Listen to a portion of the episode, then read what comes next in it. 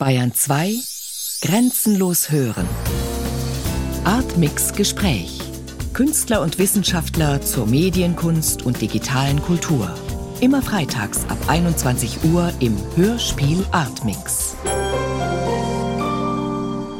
In dem Libretto-Text von Miss Continuum wird ja, schien mir jetzt so eine Art elektronischer Alltag beschrieben. Also so ein von Elektronik geprägtes Leben, das auch, ist jetzt mein Eindruck, das auch geprägt wird von einem Takt.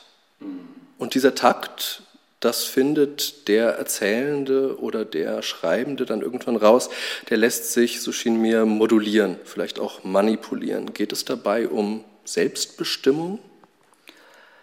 Es geht zumindest darum, inwieweit das Selbst, also eine Identität, die man so veranschlagt, mit Erinnerungen zu tun hat und durch Erinnerungen konstituiert ist. Und inwieweit man durch die, sagen wir, Relativierung von diesen Erinnerungen oder auch Modifizierung dieser Erinnerungen von außen oder Modifizierung, die man auch selbst vornimmt, inwieweit man dadurch dann auch das an die Erinnerungen gekoppelte Selbst modifiziert. Das ist jetzt nicht unbedingt dem sozusagen vernetzten, von Elektronik dominierten Existieren, Lifestyle vorbehalten. Es hat eher damit zu tun, wie man sein Konzept von Identität, sein Konzept von Selbst mit seinem eigenen persönlichen Umgang mit Erinnerungen koppelt. Ob das was miteinander zu tun hat, wie das miteinander zu tun hat, solche Dinge. Leuchtet mir ein. Trotzdem die Frage, da ist dieser eine Satz zum Beispiel, die Einsamkeit ist jetzt elektronisch. Wie kommt denn da das Elektronische mit hinein? Das Elektronische kommt insofern mit hinein, als dass ich mich als Autor dieser Szenen oder dieser Memos, nenne ich die, ähm, natürlich auch ins Verhältnis setze mit dem, was ich da als diese Erinnerungsmatrix sozusagen beschreibe. Und ich habe da natürlich auch den Blick von heute drauf. Und der Blick von heute ähm, auf diese Thematik ist natürlich ein sehr von Elektronik und Multitasking und so weiter geprägter Blick. Das heißt, elektronische Einsamkeit ist für mich eher so eine Kategorie, Platzhalter für dieses Arbeiten mit oder vor Interfaces, Schnittstellen, Bildschirmen, diese Dinge. Und damit habe ich natürlich als äh, Künstler äh, ständig zu tun. Und dieser Takt, man muss natürlich aufpassen bei solchen Texten, die nicht so ganz wörtlich zu nehmen, das ist mir klar, aber dieser Takt, der ja doch mehrmals auftaucht, den finde ich schon interessant. Ist das denn eben ein Takt eher im Sinne von, wenn Sie das sagen können, Herzschlag oder ist das wirklich auch schon ein Takt, der irgendwie mit Musik was zu tun hat? Das ist wirklich eine ganz persönliche Sache. Es hat damit zu tun, wie ich mich mit Realität oder der Wahrnehmung von Welt beschäftigen kann. Und zwar kann ich mich, ich würde das vielleicht nennen, versenken in so eine bestimmte Betrachtung der Dinge, die dann tatsächlich so getaktet ist, insofern, als dass sie so eine Art Strobolicht, Ticken, Flattern, Wabern Effekt äh, bekommt. Also das ist etwas, was ich jetzt hier in dieser Sekunde nicht abrufen kann, aber ich brauche dazu auch jetzt keine hochkonzentrierte Einsamkeit, sondern das ist einfach so eine Art, wie ich das manchmal so erlebe oder für mich selbst so erzeuge. Und das ist diese Taktung, von der ich da spreche. Und die zerfällt eigentlich auch schnell wieder nach so ein paar Sekunden. Manchmal, manchmal lässt sich das ein bisschen länger so erleben. Aber dann ging es natürlich auch für mich darum, diesen Takt irgendwie ins Verhältnis zu setzen. Also was bedeutet das? Wo ist das irgendwo verankert? Wo kommt es her? Und mit was hat es noch zu tun? Ich finde es auf jeden Fall interessant, weil das Stück heißt Miss Continuum und dieser Takt ist ja doch eigentlich etwas sehr Kontinuierliches. Der ist doch immer da eigentlich. Also wie sind Sie von dem Titel ausgehend jetzt vorgegangen oder kam der Titel vielleicht erst danach? Ähm, der Titel, den gab es äh, schon von Beginn an.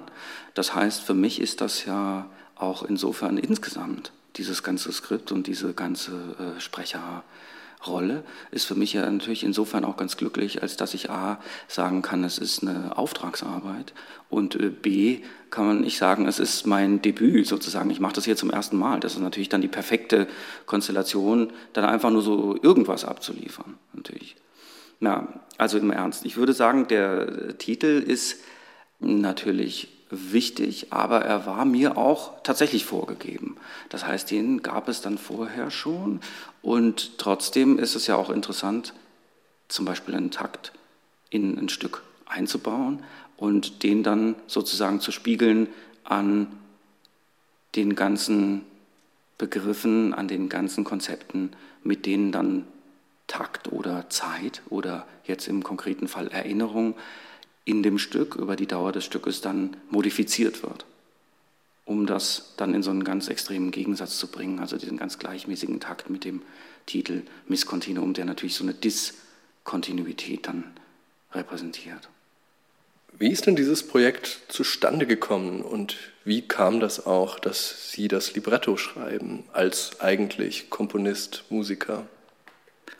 Das war einfach diese Frage, die Jan Werner an mich stellte, der war einfach interessiert, ob äh, mich sowas interessieren könnte. Und ich habe kurz überlegt und dachte, klar. Gab es da irgendeine eben Aufgabenstellung von ihm aus oder waren Sie da ganz frei? Er hatte auf jeden Fall eine ganz klare Idee, dass es sich um eine Zeitthematik handeln sollte, dass Zeit modifizierbar ist sozusagen oder dass das Zeiterleben auch subjektivierbar ist, sozusagen, dass man Zeit in einer Sekunde wie eine Ewigkeit erleben kann und umgekehrt natürlich auch eine sehr lange Zeitspanne auf einen sehr kurzen Zeitraum zusammenschrumpfen kann. Und diesen Umgang mit Zeit oder mit Zeiterleben mit der Erinnerung an Erlebtes, das war sozusagen seine thematische Vorgabe. Das Projekt war ja auch als eine multimediale Vorführung in Münchner Kunstverein zu sehen. Wie kann ich mir denn das vorstellen? Der Ausstellungsraum ist ungefähr 35 Meter lang, vielleicht so 10 bis 12 Meter breit. In allen vier Ecken sind auf solchen großen Bildschirmen Videos installiert. Das waren solche Loops, so bunt, abstrakt und doch interessant. An der Stirnseite, auf die man schaut, wenn man den Raum betritt, ist links und rechts so eine kleine Treppe, jeweils die in einen dahinter gelegenen Ausstellungsraum führt, der wesentlich kleiner ist. Links auf der Treppe saß ich und habe dort meinen Text gesprochen. Jan Werner saß an der Stirnseite zentral an einem Tischpult und hat dort alle möglichen Rechner, Module und äh, Technik zusammengeführt und bedient und performt. Die beiden Stimmperformer befanden sich, würde ich sagen, so in der Mitte des Raumes und die waren, so wie fast alles in der hinteren Raumhälfte, wie das ganze Setting, so eingesponnen in solche weißen Stoffbahnen, das heißt ihre Kostüme, die so recht minimal ausgelegt waren, alles auch in Weiß, waren verbunden mit diesen Stoffbahnen, die sich dann von ihren Kostümen dann bis an die Seitenwände des Raumes dann auch fortsetzten. Und beide Performer waren auch noch mit solchen weißen Seilen verbunden und spielten auch mit dieser Verbindung so im Laufe des äh, Stückes. Dann waren noch ganz viele Luftballons installiert, so zwischen den Stoffbahnen, so dass insgesamt so eine retrofuturistische Landschaft entstand, in der wir uns dann alle mit unserem Equipment und unseren Kostümen so befanden. Das ganze Projekt Miss Continuum heißt ja multimediale Oper. Was bedeutet denn für Sie jetzt auch ganz persönlich der Begriff Oper hier? Wow, also hier bedeutet der Begriff Oper für mich eigentlich nur sozusagen das Fenster, in dem diese Arbeit auftaucht. Also es ist also praktisch der Container, in dem wir arbeiten oder das Fenster, für das wir produzieren in dem Moment. Was wäre für Sie so die Mindestanforderung an etwas, das Sie als Oper bereit sind zu sehen? Das ist schwer zu beantworten, weil ich natürlich auch schon von vornherein wusste, dass es als Oper sozusagen verhandelt werden würde oder als Oper präsentiert werden würde. Und Teil der Aufgabe war natürlich auch für uns alle, glaube ich, genau da auch in einem gewissen Maße Dinge ganz bewusst auch anders zu machen oder irgendwie mal einen ganz anderen Umgang damit auch zu zeigen. Bleiben wir mal beim Mensch und seinem Equipment. Sie haben an einer Stelle gesagt, die Software hat die Evolution der Musik schneller vorangetrieben als jeder andere historische Faktor, auch als Instrumente oder Spieltechniken. Wenn man von Evolution spricht, denkt man ja auch an eine Richtung, an ein nach vorne sich entwickeln, an ein sich weiterentwickeln. Wo führt das denn hin in Ihrem Sinne sozusagen? Also Evolution wohin und welche Rolle hat die Software dabei? Die Software hat eigentlich die Rolle, die sie immer hatte. Musik in diesem konkreten Fall technisch zu implementieren. Und das begann, jetzt historisch gesprochen, über die sozusagen Nachahmung von musikalischen Kategorien, also der Übernahme von Metaphern aus der klassischen Instrumenten- oder auch Studiowelt. Das ist natürlich auch nach wie vor ein funktionierendes Konzept mit dem wir auch noch sehr viele Jahre zu tun haben werden. Dann gibt es diese Entwicklung, die ist historisch gesprochen jetzt sehr jung, weil das natürlich auch technisch vorher so noch nicht möglich war. Also es gibt diese Richtung. Klassische Musikinstrumente in ihren Eigenschaften, nicht nur im Sinne von Töne über die Zeit zu spielen, sondern auch in ihren physikalischen Eigenschaften mit wesentlich mehr, wesentlich komplexeren Parametern nachzubilden, in Software sozusagen zu emulieren oder zu simulieren. Und da sind wir an einem Punkt, wo die digitale Simulation dieser traditionellen Musikinstrumente, jedenfalls bei gewissen Instrumenten das Originalinstrument schon überbietet. Also nicht nur authentisch reproduzierbar ist, sondern auch zusätzliche Optionen der Kontrolle oder der Echtzeitmodulation und so weiter. Also das sind jetzt so Kategorien. Steuern, Messen, Regeln würde ich das vielleicht nennen. Da kann man natürlich weitaus mehr erzeugen und weitaus größeres Spektrum an Klanglichkeit und so weiter erzeugen, das dem Originalinstrument, dem traditionellen Musikinstrument natürlich überhaupt nicht offen stand, weil es im Gegensatz zur Software ja auch diesen physikalischen Gesetzmäßigkeiten zu gehorchen hat, nach denen sich Software jetzt nicht unbedingt richten muss. Gleichzeitig ist das natürlich aber auch nur ein Zwischenschritt. Also traditionelle Musikinstrumente authentisch zu simulieren, so im Sinne von, es gibt keinen Uncanny Valley-Effekt, also sprich, obwohl es so authentisch klingt, empfindet man das nicht als, als befremdlich. Also ich spreche jetzt von diesem Uncanny Valley-Effekt aus der Computeranimation zum Beispiel, wo man je authentischer die Mimik eines digitalen Charakters oder Protagonisten oder Schauspielers getroffen ist, als desto befremdlicher nimmt man das wahr. Trotzdem ist die Emulation von traditionellen Musikinstrumenten ja bestenfalls ein, ein Zwischenschritt. Also interessant wird es ja erst, wenn man diese Emulation nimmt und damit Dinge macht, die so sich noch niemand wirklich überlegt hat. Kommen wir dann mal zu Ihrer Musik, zu Ihren eigenen Werken. Mich interessiert auch, wann das bei Ihnen halt angefangen hat, tatsächlich, dieser Umgang mit Software und ob eben dieses Komponieren dann bei Ihnen ein anderer Prozess ist, würden Sie sagen, als jemand, der halt auf traditionelle Weise komponiert. Ja, natürlich. Also mit Software zu komponieren oder Software zum Komponieren, zu Musik machen. Also komponieren würde ich das nicht mal unbedingt selbst nennen. Das zu tun ist natürlich wirklich fundamental anders als sozusagen ähm, sich da klassisch anzunähern. Vor allem ja auch deswegen, weil ich niemals zuvor auf eine traditionelle Art und Weise komponiert habe. Das heißt, ich habe im Grunde erst angefangen zu einem Zeitpunkt, zu dem das möglich war. Also zwei Jahre früher und es wäre wahrscheinlich ein ganz anderer Ansatz dabei herausgekommen. Ähm, und zwei Jahre später und es wäre womöglich auch in eine andere Richtung gegangen. Also es ist für mich ein interessanter Zeitpunkt gewesen, weil ich mit einer Technologie angefangen habe, die noch so wenig konnte, dass ich einfach auch auf eine andere Art kreativ werden musste. Also wir sprechen jetzt von Mitte der 90er Jahre, also Anfang Mitte der 90er Jahre. Und das Equipment war im Wesentlichen ein Atari ST Home Computer, mit dem dann alles gemacht wurde sozusagen, also Cubase 1.0, legale Version.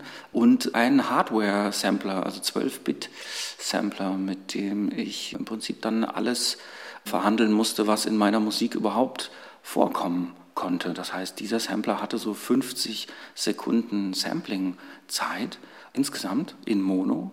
Das heißt, in Stereo waren es dann nur die Hälfte. Und in diesen 50 Sekunden musste sozusagen alles erzählt werden können, was ich in einem Song zu sagen hatte. Sprich, ich musste natürlich mit Loops arbeiten, weil durch die Wiederholung, durch diese Schleife, die dann im Sequencer hintereinander geklebt werden konnte, konnte ich natürlich dann dementsprechend auch Speicherplatz und Samplingzeit in dem Sampler sparen.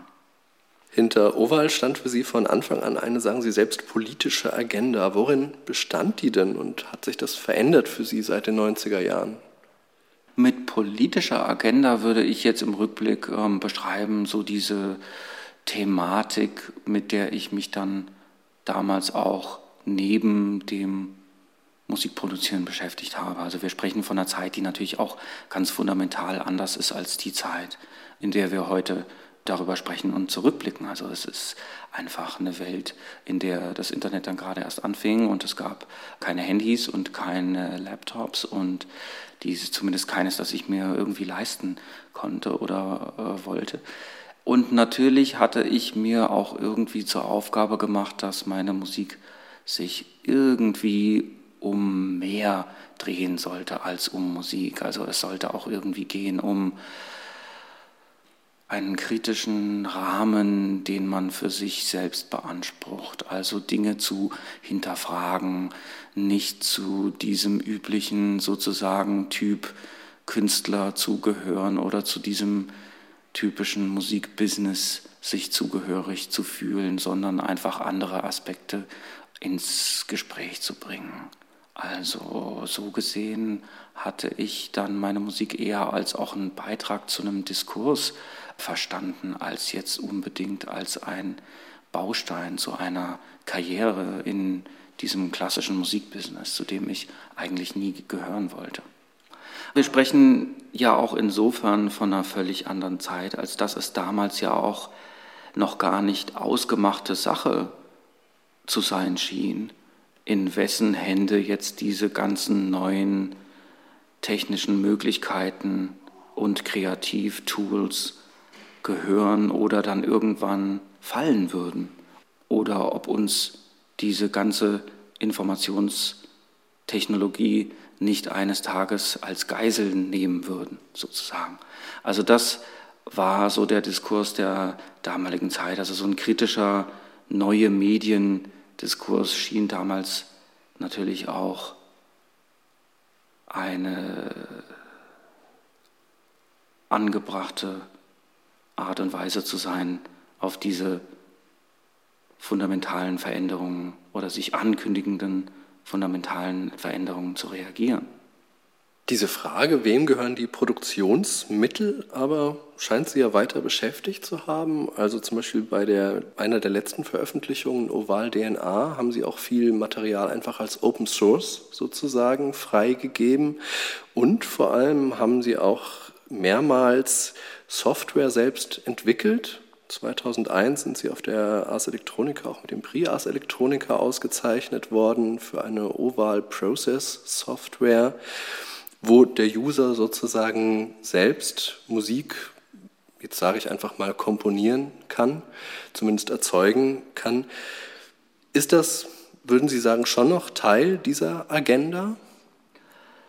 Na, ich würde sagen, es ist einfach eine, ein erweitertes Kommunikationsangebot. Also eigentlich auch nicht anders, als dass man mich auf Facebook direkt anschreiben kann oder mit mir nach einem Konzert einfach darüber sprechen kann, wie ich das so mache mit der Software, was ich da auf der Bühne eigentlich wirklich genau mache.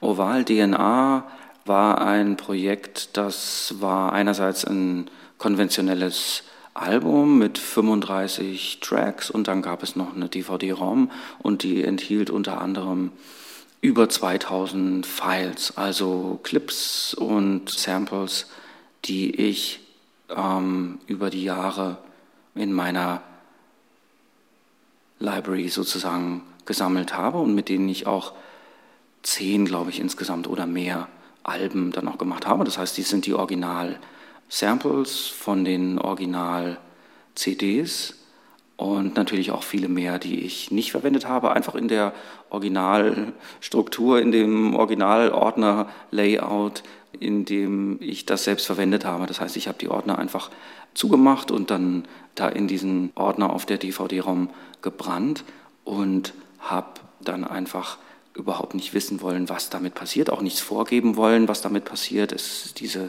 Files haben auch kein Wasserzeichen, kein digitales oder ich beanspruche da also in keiner Form auch irgendeine Art von Copyright, sondern das ist einfach nur ein Kommunikationsangebot, einfach meine Files da rauszugeben und einfach abzuwarten, was damit passiert.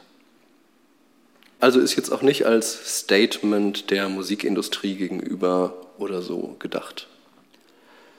Das ist insofern als Statement gedacht, als dass ich das so mache und natürlich auch eine Menge andere Wege existiert hätten, dieses Format zu gestalten. Das heißt dann einfach mal so 2000 Sounds zu verschenken und die dann jetzt nicht irgendwo zu sammeln oder irgendwie nur für mich zu verwenden. Das ist natürlich auf eine Art auch, auch ein Statement, aber das hat viel weniger mit Musikindustrie zu tun, als eher mit einer Art und Weise von Umgang mit den Hörern und sie dementsprechend weniger als Kunden zu betrachten, sondern einfach als User oder Selbstproduzenten, weil in dieser Zeit natürlich, in der jeder, der den Deckel von einem Laptop öffnet oder irgendeine Wischbewegung auf einem Display macht, der oder die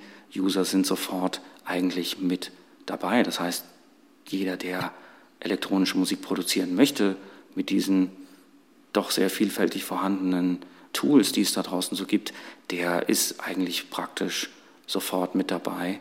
Und dementsprechend ist das für mich einfach auch nur dieser Situation angemessen, dann auch mit Files zu kommunizieren und die Möglichkeiten des Austauschs einfach zu erweitern, als jetzt immer wieder nur das typische Album zu produzieren oder mich auf eine Bühne zu stellen und dafür dann bezahlt zu werden. Ich betrachte oder begreife elektronische Musik ja auch hauptsächlich strukturell und jetzt gar nicht musikalisch. Das heißt, ähm, ich bin ja auch als Musikhörer viel zu wenig an elektronischer Musik interessiert. Das heißt, ich höre privat einfach viel eher Musik, die von Menschen gemacht wird, von Bands gespielt wird, die meistens auf einer ziemlich kleinen Bühne irgendwo live aufgeführt werden kann. Das heißt, elektronische Musik ist für mich eigentlich eher ein Fall, ein Beispiel für Kommunikationsverhältnisse, in denen wir uns befinden. Und diese Kommunikation zu erweitern, ist viel eher interessant für mich, als jetzt der elektronischen Musik so als Kategorie, als Genre so noch ein weiteres Kapitel hinzuzufügen, sondern es geht für mich eigentlich eher darum, Kommunikation zu erweitern, zu verändern, weiterzuentwickeln und möglicherweise verändert sich dadurch natürlich auch Musik. Das heißt, paradoxerweise betrete ich natürlich in dem Moment dann auch Neuland, musikalisch gesprochen jetzt, wenn ich mich mit den ganzen musikalischen Vorgaben am wenigsten beschäftige. Desto größer wird natürlich die Wahrscheinlichkeit, dass ich dann tatsächlich musikalisch Neues produziere. Wir haben vorhin schon angefangen, über die Rolle der Software zu sprechen bei Ihnen. Also da gab es einmal Oval Process und dann gab es Oval DNA. Und jeweils, wenn ich das richtig sehe, gab es da eine Art interaktiver Player, mit dem Besucher, mit dem man vielleicht auch zu Hause selbst Stücke generieren oder kreieren kann. Welche Rolle spielt denn für Sie diese Interaktion? Sie haben gesagt, eine Art von Kommunikation, aber es hat ja sicher auch einen Aspekt von vielleicht Neugier, könnte ich mir vorstellen, was da am Ende bei rauskommt. Also wie sehr, anders gefragt, antizipieren Sie, was dabei rauskommt, wenn Sie diese Software bauen? Das antizipiere ich natürlich sehr hochgradig, weil Software zu konzipieren, zu entwickeln, ist natürlich völlig anders als Musik zu machen. Das heißt, es gibt äh, ganz klare, ganz resultative Vorgaben, was diese Software so können sollte, so mindestens, und was sie höchstens können kann. Und diese ganzen Dinge sind äh, von vornherein absolut festgelegt und sind in allen Details bis ins Letzte, zumindest so entlang der eigenen Möglichkeiten, so durchdacht. Und ist, das ist insofern natürlich ein völlig anderer Vorgang, als an Musik zu arbeiten oder so Tracks oder so ein Album zu machen. Der Lerneffekt für mich war aber genau dieser. Auf der anderen Seite meines Prozesses sozusagen nicht mehr länger ein Hörer oder Käufer oder ein Publikum zu sehen von einem Live-Konzert, sondern einen aktiven User zu sehen und diesen Prozess in Form dieses Software-Interfaces in seine Hände zu legen. Das heißt, ihm oder ihr so ein, eine Umgebung anzubieten, in der Musik einfach nochmal neu verhandelt werden kann. Und diese beiden Programme, Oval Process und dieser DNA Player, das sind so, so ein Mix aus einem Browser und einem Player und auch eigentlich einem Sequencer, der so in gewissen Grenzen dann doch schon ziemlich weitreichende Möglichkeiten hat. Also damals, als ich das bei Sony als Installation, also als installiertes, dort installiertes Terminal präsentiert habe, hat äh, der Sony Market Research damals so eine Umfrage gemacht und der beschäftigte sich mit der Frage, wie lange werden sich die User, das Publikum jetzt mit diesem Objekt beschäftigen, jetzt in dem Fall mit dem Oval Process Terminal. Und da hatte dieser Market Research hatte so eine Zeit ermittelt von durchschnittlich eineinhalb Minuten würde damit jeder verbringen. Und in Wirklichkeit standen Leute stundenlang da und haben Tracks zusammengebaut und haben die dann geschnitten und umarrangiert. Und Oval Process ist eine Software, die läuft praktisch immer weiter. Das heißt, das ist wie eine Installation, die man sozusagen, während sie läuft, immer wieder neu verändern kann. Das heißt, man selektiert und mischt und arrangiert ähm, Files, jetzt in dem Fall Samples so aus meiner Library, also das sind dann alles Oval-Sounds und die verändert man dann über Zeit mit so, würde ich sagen, sehr simplen, aber ziemlich effektiven Mitteln.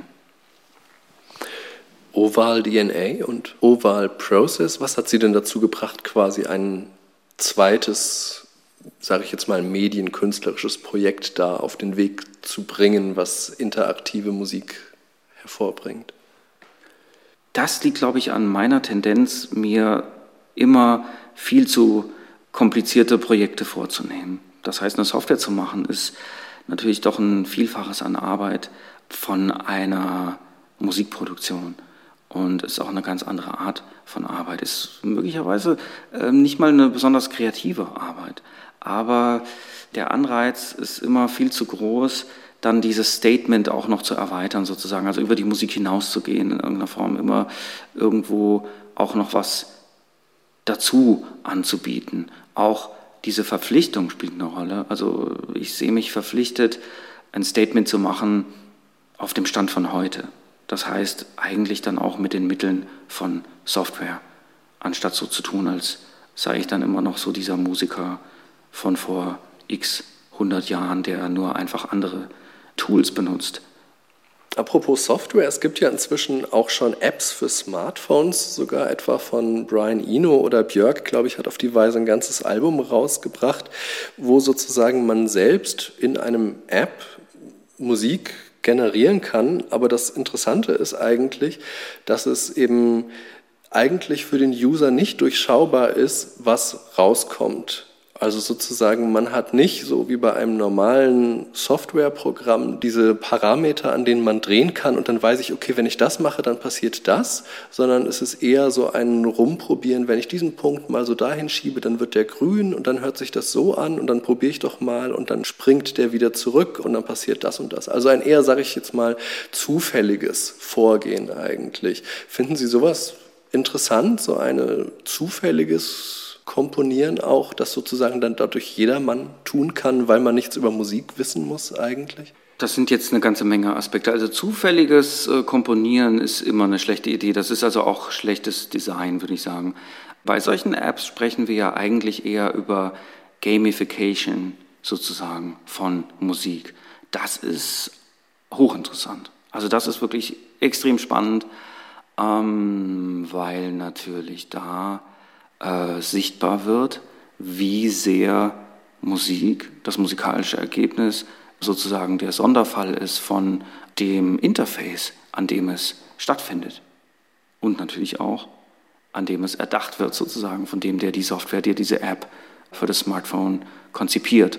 In so einem Zusammenhang so eine Zufallskomponente einzubauen, ist legitim, ist aber, wenn wir von Gamification sprechen, für mich persönlich, der sich mit Videogames wesentlich intensiver und wesentlich enthusiastischer auseinandersetzt als mit Musik, ist für mich eher schlechtes Design. Das heißt also, ein Game zu spielen, in dem nur so zufällig irgendwas passiert, das ist eigentlich vollkommen uninteressant und auch nicht wirklich spannend insofern, als das ist nicht nachvollziehbar im Grunde ist. Also es ist interessant, einem Spiel oder einem spielerischen, in Klammern musikalischen, Klammer zu, Interface eine eigengesetzliche Komponente zu geben.